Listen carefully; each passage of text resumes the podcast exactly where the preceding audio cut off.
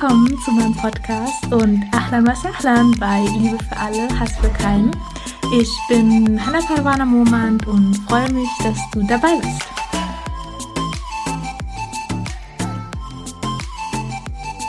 Assalamu alaikum und herzlich willkommen zu einem neuen Podcast Liebe für alle, Hass für keinen. So, so schön, dass du da bist. Heute machen wir inshallah weiter mit der Sira des Propheten Muhammad sallam. In der letzten Folge ging es ja darum, wie der Prophet Muhammad geboren wurde wann er geboren wurde und auch um seine Milchmütter. Also der Prophet wurde nicht nur von seiner Mutter gefüttert, sondern auch von Milchmüttern und ich habe über sie gesprochen, besonders über Halima As-Sa'adiyya, die ja den Propheten sallam großgezogen hat über zwei Jahre und genau wie das alles vonstatten ging.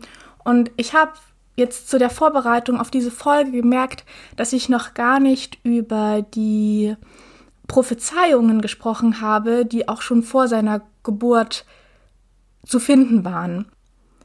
Also einige Leute wussten, dass der letzte Prophet an einem Montag geboren wird, er wird am Montag Prophet und er wird an einem Montag sterben. Des Weiteren wird er ein Waisenjunge sein und zwischen seinen Schulterblättern wird ein Siegel für das Prophetentum sein und das ist ein Leberfleck mit Haaren.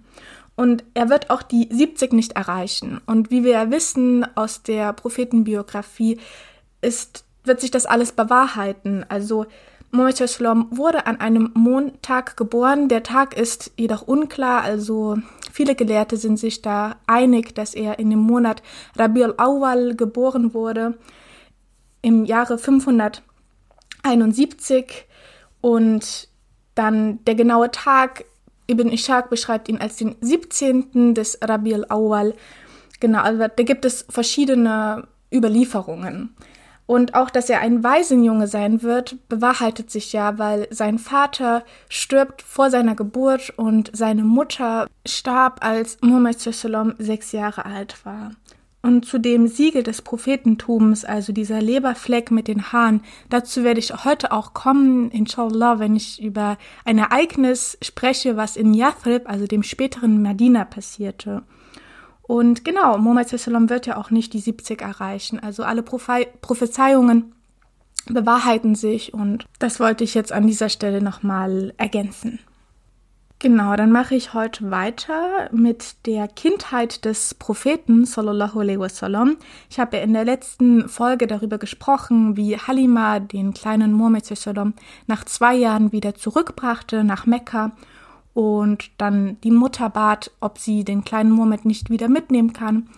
Und aufgrund der Krankheit, die gerade wieder in Mekka herrschte, an der viele, viele Kinder starben, sagte dann die Mutter, okay, du kannst ihn ja für eine weitere Zeit mitnehmen.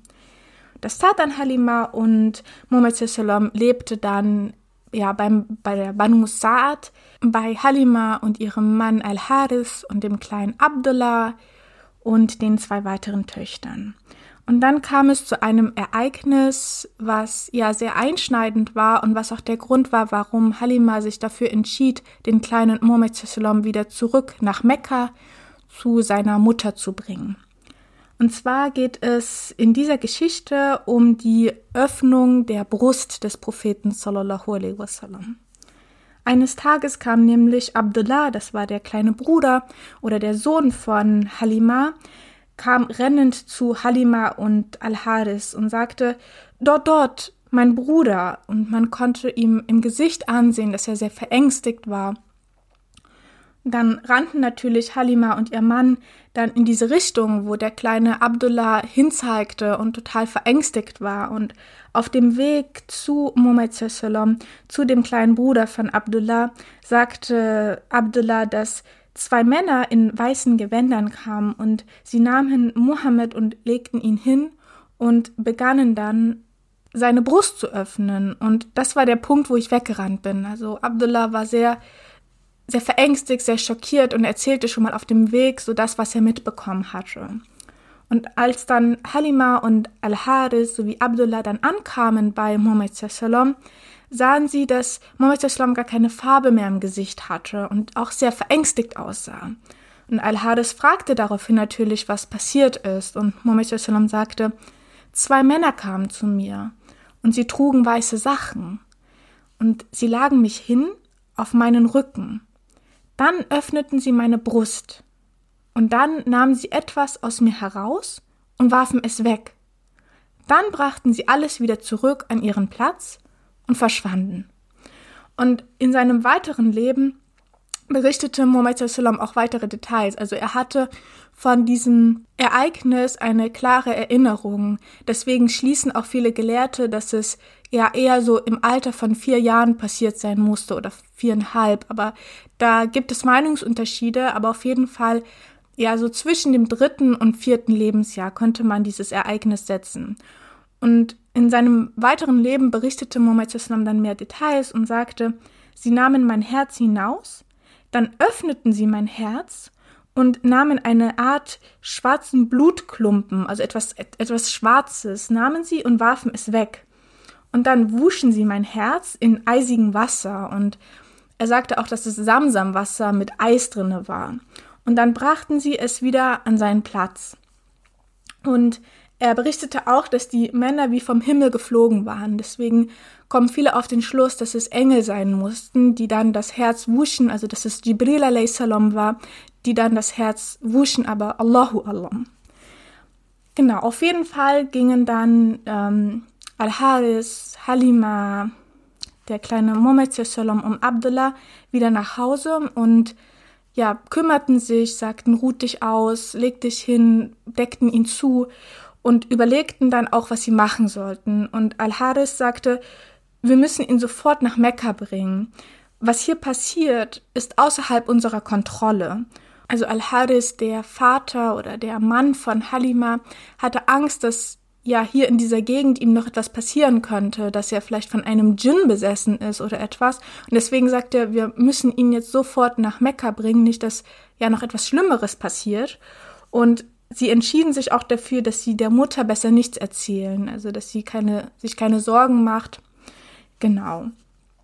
Und dann gingen sie auch sofort nach Mekka, also am nächsten Tag, packten sie ihre Sachen, nahmen den kleinen Sallam, beziehungsweise an diesem Tag machten sie das Ganze und dann ja, brachten sie ihn sofort zurück nach Mekka. Und die Mutter wunderte sich, warum sie jetzt den kleinen Sallam schon zurückbrachten, weil sie ja vor zwei Jahren oder ja, so ungefähr sie ja anflehten, okay, bitte, wir möchten den kleinen Sallam wieder mitnehmen, weil er hat ihnen ja auch sehr viel Segen gebracht und jetzt wunderte sich die Mutter natürlich, warum sie ihn jetzt schon zurückbrachten und sie sah auch in ihren Gesichtern, also in den Gesichtern von Halima und Al-Haris, wie verängstigt sie waren.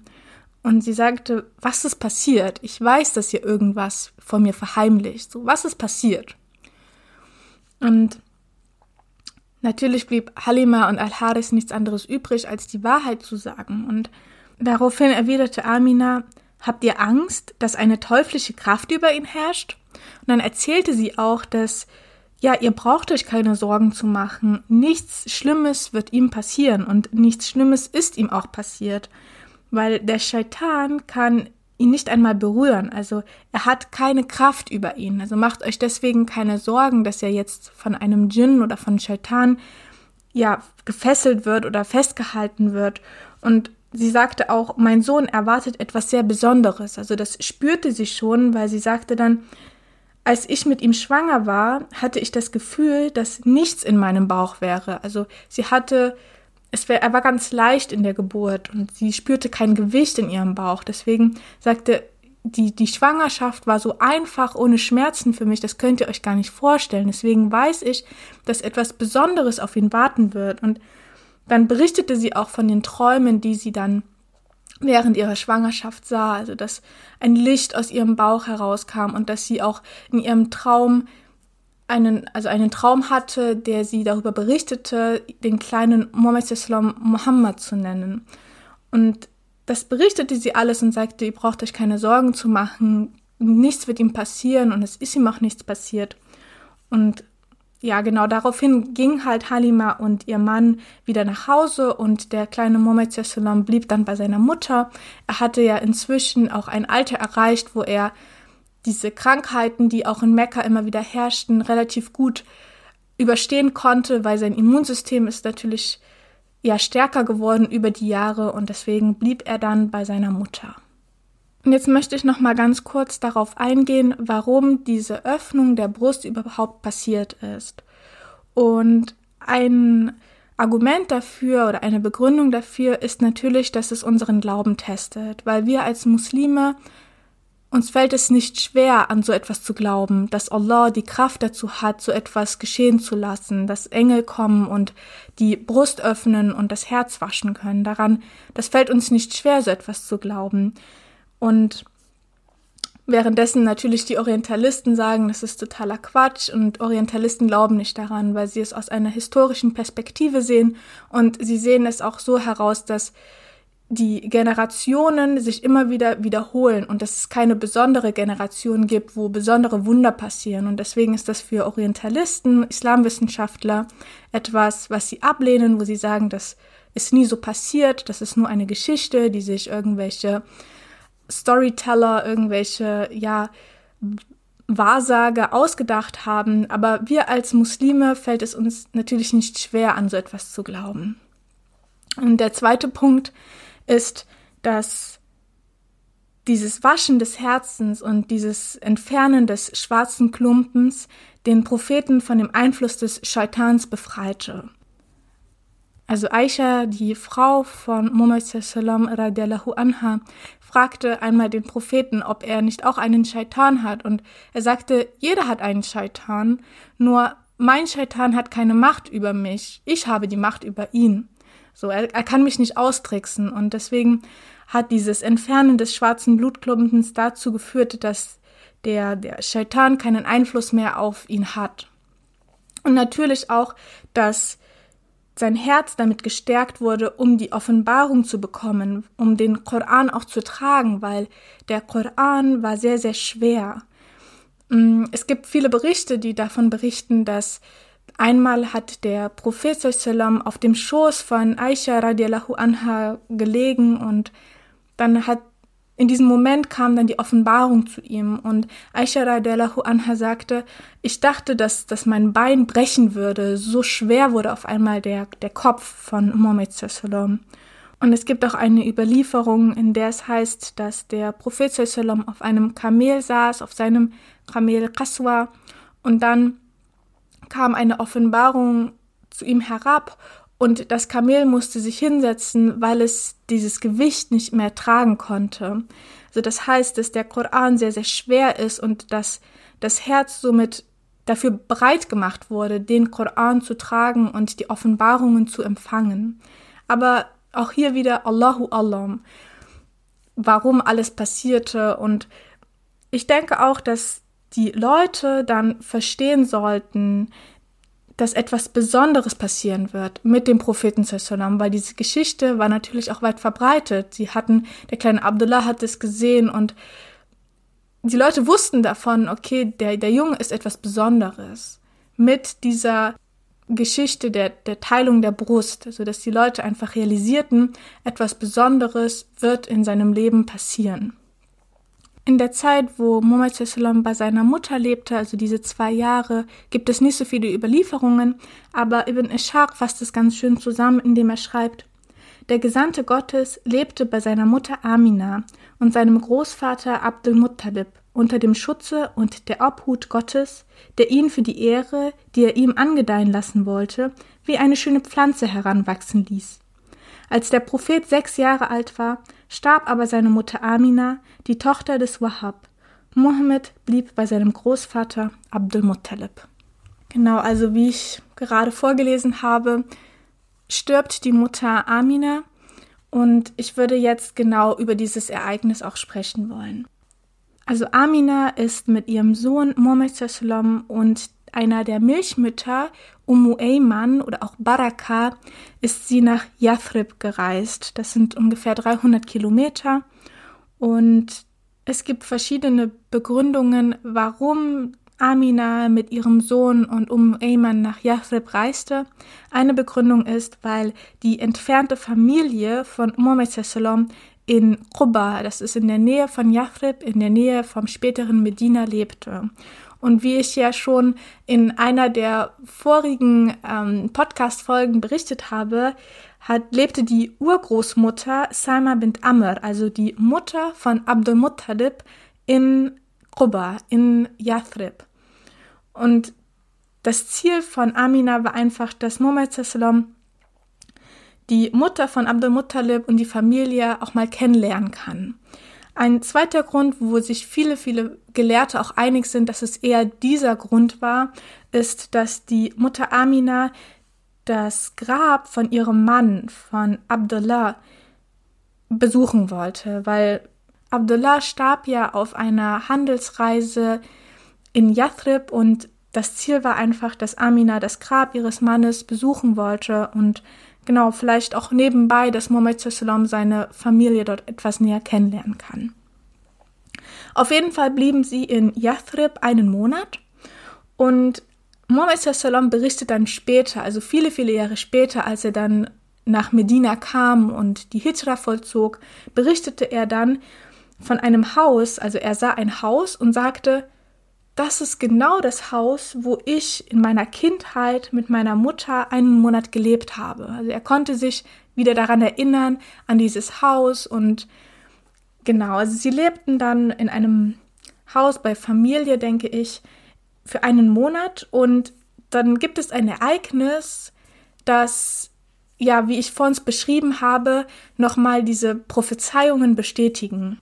Und zwar berichtet Umu Ayman, dass sie eines Tages ja auf der Straße oder ja am Bordstein oder einfach draußen saß und in der Nähe von ihr war Mohammed Sallam. Und dann kamen zwei jüdische Männer und fragten, wo ist das Kind Ahmad? Und Ahmad ist einer der Namen von Mohammed Sallam, weil Amina mochte den Namen Ahmad lieber und deswegen nannte sie den Mohammed Sallam immer Ahmad, auch in der Familie und Daher war für ganz Medina klar, dass der kleine Junge Ahmad hieß, weil sie immer wieder ihn Ahmad nannte, mein kleiner Ahmad, mein kleiner Ahmad. Und auch in den Prophezeiungen auf den letzten Propheten ist von Ahmad die Rede. Und deswegen fragten die zwei jüdischen Männer, wo ist das Kind Ahmad? Und dann sagte Umm Ayman, ich brachte den kleinen Ahmad hinaus und sie schauten auf das Kind. Und dann drehten sie ihn um und schauten auf seinen Rücken. Und dann sagte einer zum anderen, das ist der Prophet von dieser Umma. Und dieser Ort ist der Ort, wo er hin auswandern wird. Also sie sahen auf seinem Rücken dieses Siegel des Prophetentums, dieser Leberfleck zwischen den Schulterblättern mit den Haaren. Und sie sagten auch, es wird große Schlachten und Gefangene geben, also nach der Hijra. Und wie wir dann auch im weiteren Verlauf der Sira sehen werden, werden nach der Hijra auch viele Schlachten stattfinden, zum Beispiel Badr und Uhud. Genau, aber das sagten diese Männer an diesem Tag zu dem Propheten und Umm Ayman. Und dann berichtete natürlich Umm Ayman das der Mutter. Und die Mutter, als sie das hörte, bekam sie so sehr Angst, dass sie sagte, okay, wir müssen jetzt aufbrechen. Ich will wieder zurück nach Mekka weil das verunsicherte sie, dass die zwei Männer so etwas über ihren Sohn voraussagten und sie hatte Angst nicht, dass jetzt noch irgendwas passiert, dass sie ihn mir wegnehmen oder irgend, irgendwas passieren wird. Und auf jeden Fall brach sie dann auf mit Muhammad Sallam und Umu Ayman. Jedoch kamen sie nicht weit. Also sie reichten Abwa und das ist ja sehr in der Nähe von Yathrib. Und dort bekam Amina sehr, sehr hohes Fieber und wurde sehr, sehr krank und Umm Ayman kümmerte sich dann um Amina, jedoch überlebte Amina das nicht. Also sie starb kurz darauf. Und dann gibt es Unterschiede in den Überlieferungen. Also es gibt Überlieferungen, die dann sagen, dass der kleine Sallam mit Umm Ayman Richtung Mekka dann gemeinsam liefen oder es gibt auch die Überlieferung, dass Abdul Muttalib zu den beiden kam und sie dann mitnahm bis nach Mekka, weil die, der Weg ist ja auch sehr lang und deswegen gibt es diese unterschiedlichen Überlieferungen, wie das jetzt vonstatten ging. Aber auf jeden Fall kam dann Mohammed Sallam ohne seine Mutter als Vollweise in Mekka an und Abdul Muttalib war dann ja wie eine Art Vaterfigur für ihn, wo er dann auch lebte die nächsten zwei Jahre. Und es gibt Überlieferungen, die sagen, dass viele, viele, viele Jahre später dann Muhammad Sallam mit einigen seiner Sahaba zu dem Ort Wadan ging. Und Wadan liegt in der Nähe von Abua. Und er ging dorthin und er bat dann seine Begleiter, auf ihn zu warten. Und dann kam er dann irgendwann zurück und er sah aus, als wäre er sehr, sehr krank und sehr, sehr traurig. Also die Sahaba machten sich ein wenig Sorgen, als sie dann in seinem Gesicht diesen Ausdruck sahen, dieses Kränkliche sahen, dieses Traurige sahen. Und sie fragten dann, was ist passiert? Und Muhammad Sallam erklärte, dass er zum Grab seiner Mutter gegangen ist. Und dass er dort Allah fragte, ob er für seine Mutter eine Fürbitte machen darf. Aber Allah lehnte seine Bitte ab. Und das machte ihn sehr, sehr traurig. Und aus dieser Überlieferung ziehen viele Gelehrte oder einige Gelehrte den Schluss, dass die Eltern von Muhammad Sallam als Nichtmuslime starben. Aber auch hier wieder Allahu Alam. Es gibt Gelehrte, die sagen, dass die Eltern des Propheten Sallam Gläubige waren, genauso wie Abdul Muttalib, also einer der Hunafa, die jetzt keine Götzen anbeteten, sondern als Umma für sich oder als Gläubige starben, aber aus dieser Überlieferung heraus, dass der Prophet Sallam fragte, ob er für seine Mutter eine Fürbitte machen darf und Allah das ablehnte, daraus ziehen einige Gelehrte den Schluss, dass die Eltern des Propheten Sallam als Nichtgläubige starben. Aber der größte, größte Teil der Gelehrten sagt, dass das etwas ist, was wir nicht wissen, was Allah besser weiß und als etwas, das uns nichts angeht, weil wir werden danach nicht gefragt. Und genau deswegen Allahu Alam, ob sie Muslime waren oder nicht, das ist nichts, was uns irgendwie angeht. Genau. Und es gibt auch eine weitere Überlieferung. Und in, diesem, in dieser Überlieferung heißt es, dass der Prophet sallam einmal am Grab seiner Mutter saß und weinte und mit ihm waren auch einige seiner Sahaba. Also er war in diesem Moment nicht allein, sondern er saß mit einigen seiner Sahaba an dem Grab seiner Mutter und er weinte so, so sehr, dass er kaum atmen konnte. Und die Gefährten, die mit ihm waren, die fingen dann auch an zu weinen durch die ganze Trauer, die Muhammad in diesem Moment empfand. Und Omar, also einer der Gefährten, die mit ihm war, fragte dann, was macht dich so traurig, O Muhammad O Prophet? Und Muhammad sagte, dieses Grab, wo hier gerade sitzt, das ist das Grab meiner Mutter. Und daran sieht man einfach, dass nach 50 Jahren einfach immer noch dieser Schmerz in ihm ist, also diese Erinnerungen, die so, so viele Tränen hervorbringen, also wie sehr er seine Mutter liebte, wie sehr er in diesen zwei Jahren, wie sehr eine, ja, wie sehr er seine Mutter einfach liebte, das merkt man, dass er so, so sehr weinte, dass er kaum atmen konnte, er schluchzte und weinte und er weinte so sehr, dass die, seine Gefährten mitweinen mussten, weil sie diese Trauer mitspürten. Und das zeigt auch einfach diese menschliche Seite des Propheten Sallam. Also in vielen Augen wird er immer als Superheld, als der, der so perfekt ist, dargestellt und den man nie irgendwie erreichen könnte. Also seine, seinen perfekten Charakter, den könnte man nie, nie erreichen. Aber Ereignisse wie diese, wo er nach 50 Jahren als ein erwachsener Mensch vor dem Grab seiner Mutter sitzt und so, so, so, so sehr weint. Das zeigt diese menschliche Seite einfach an dem Propheten Sallam. Und der Prophet Sallam saß dort, nachdem er die Offenbarung empfing, nachdem er Isra wa Miraj machte und nachdem ihm so, so viele Wunder in seinem ganzen Leben passierten, saß er und man merkt, er ist trotzdem ein Mensch. Ein Mensch mit Herz und Gefühlen, der einfach weint, wenn er am Grab seiner Mutter sitzt. Und ich denke, dass Geschichten wie diese einfach uns klar machen, dass diese Probleme, die viele Leute oft haben, mit ihnen so zu connecten, dass genau in diesem Punkt man mit dem Propheten sehr wohl connecten kann. Das zeigt, dass man nie seine Menschlichkeit verlieren soll und dass der Prophet Sallam sich seine Menschlichkeit auch nie hat nehmen lassen, obwohl ihm eben so viele Wunder passiert ist, obwohl sein Charakter so perfekt war, weil jetzt nicht, okay, meine Mutter ist tot, ich muss Sabr haben, ich darf nicht weinen. Nein, er hat sich dort wirklich seinen Gefühlen, die in seinem Herz waren für seine Mutter, hat er freigelassen, hat er gezeigt. Und das heißt auch, dass wenn wir jemanden sehen, der um einen Menschen trauert, dass wir nicht das Recht haben, zu sagen, hab doch Sabr, was machst du? Du musst Vertrauen auf Allah haben, es hat alles einen Grund. Klar, das hat es, aber trotzdem spielen ja Gefühle mit. Und das Herz kann man nicht rationalisieren. Mit dem Kopf kann man sich alles schönreden, Sabr haben und das kann man immer alles erzählen und sich auch einreden. Aber es ist eben auch wichtig, diese Gefühle, die man hat, das, was im Herzen ist, auch einfach mal freizulassen, loszulassen, dass man sich innerlich dann von diesem ganzen Schmerz auch befreien kann, dass man heilen kann. Und das zeigt einfach, der Prophet ist auch in diesem Punkt ein großes, großes Vorbild, dass wir, wenn wir trauern, wenn wir Gefühle, Schmerz empfinden, das rauslassen und nicht wie ein Stein sagen, ich habe Sabr, Allah weiß, was gut für mich ist, ich habe Vertrauen. Ja, aber trotzdem diese menschliche Seite, dieses Herz zu öffnen in diesen Momenten, wo man diese Trauer empfindet. Und genau, nichtsdestotrotz, der Prophet verlor seine Mutter mit sechs Jahren, ein großer, großer Schmerz. Er hatte in diesem Punkt eigentlich seine komplette Familie verloren. Er hatte keinen Vater, er hatte keinen Bruder, er hatte keine Mutter mehr.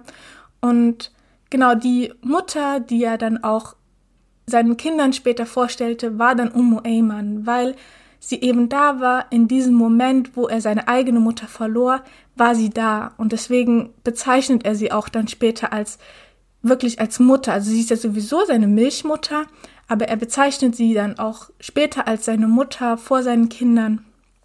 Und er verbrachte dann die nächsten zwei Jahre bis zum Tod von Abdul Muttalib bei seinem Großvater. Und auch hier wieder steckt so viel Weisheit in der Sira des Propheten, also in dem Punkt, dass Muhammad mit sechs Jahren seine beiden Eltern verlor, also weder Vater noch Mutter, macht ihn ja auch zum ersten Weisen der Umma, zum ersten Weisen unter den Muslimen. Und das gibt auch eine gewisse Stärke für denjenigen, der selber weise ist. Der kann sich daran erinnern, dass das keine, ja, keine Strafe von Allah ist, sondern dass das etwas ist, was auch Muhammad erleben musste. Und Muhammad war ja Habibullah, also der, der Liebling von Allah. Und deswegen ist das Weise sein ist eine harte, harte Sache, aber man kann sich dann mit dem Propheten connecten und spürt dann, okay, der Prophet war auch weise. Und darin liegt auch sehr viel Weisheit in diesem Punkt, dass Allah sallam als Waisenkind aufwachsen ließ, damit sich dann im späteren Verlauf dann die Umma auf ihn zurückbeziehen kann, besonders diejenigen, die weise geboren sind, keine Eltern haben, dass sie trotzdem so eine innere Ruhe finden können. Mit diesen Worten würde ich dann auch gerne diesen Podcast für heute beenden.